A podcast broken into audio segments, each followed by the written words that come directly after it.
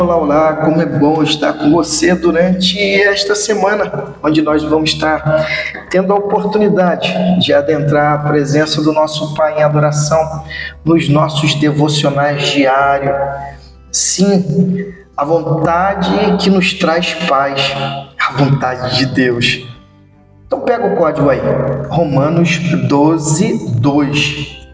Não se conforme com este mundo mas transforme-se pela renovação da sua mente, para que sejam capazes de experimentar e comprovar a boa, agradável e perfeita vontade é de Deus. Diferentemente dos planos transitórios deste mundo, a vontade de Deus para nós é eterna e está repleta de propósito.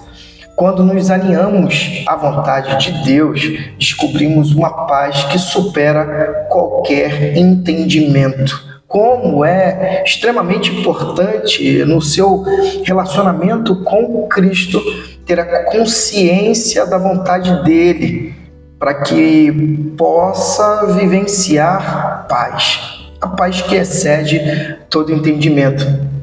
É bem interessante quando a gente passa a compreender a vontade do Pai.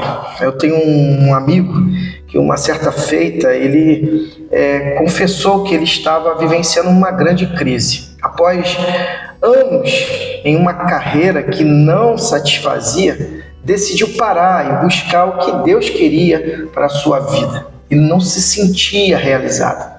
O resultado é, dessa é, interação com o pai foi o seguinte: ele foi conduzido a uma jornada em missões. Olha que top! Ele saiu para levar o amor esperança a lugares distantes, encontrando uma satisfação nunca antes experimentada. Haja vista que ele começou a servir agora em um outro contexto é, várias pessoas elas acabam se encontrando em um dado contexto que até então não trazia satisfação, mas quando ela é, concilia com a vontade boa e perfeita do Pai, ela passa a vivenciar justamente paz, gozo e alegria. Isso é top demais.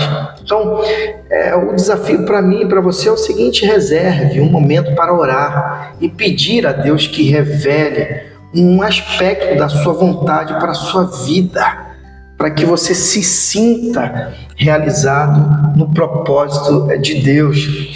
Faça como o apóstolo Paulo, ele registra lá em 1 Coríntios 10, 31, quer comais ou bebais ou façais qualquer coisa, fazei tudo para a glória de Deus. E fazer para a glória de Deus é justamente estar no centro da, tua, da sua vontade. Que assim seja e que Deus te abençoe.